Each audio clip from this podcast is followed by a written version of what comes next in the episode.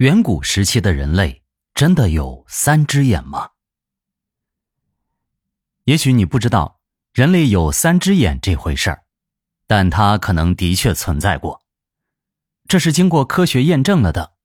其实，人类有三只眼的说法由来已久。印度教的祖师一直认为人体具有未卜先知的器官。俄罗斯古人类学家亚历山大·别洛夫认为。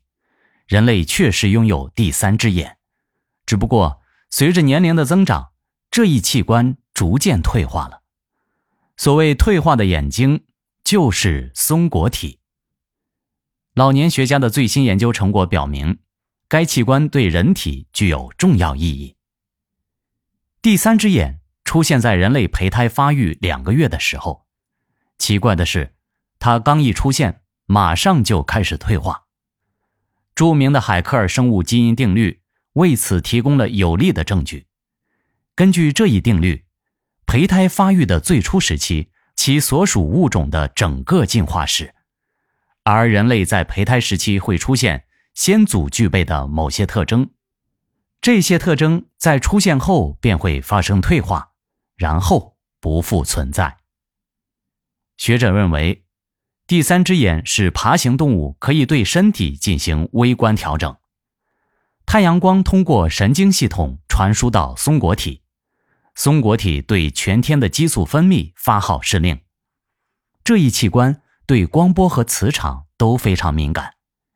一些科学家认为，它还能感知超声波和次声波。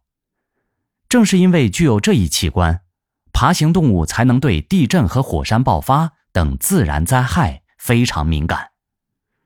如果说动物的第三只眼能物尽其用，还可以保护自身的安全，那么人类要用它来做什么呢？别洛夫认为，先知者的眼前出现的画面，正是松果体作用的结果。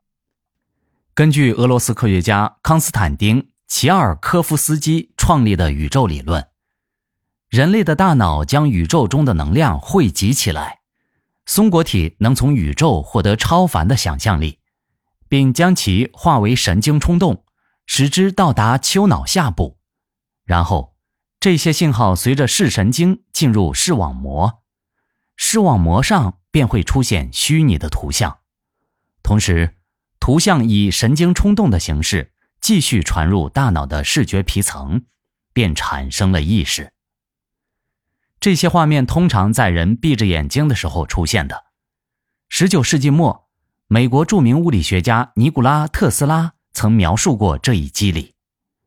未卜先知的能力是在我们的祖先失去了头顶上的眼睛后，作为对这一消失器官的补偿而出现的。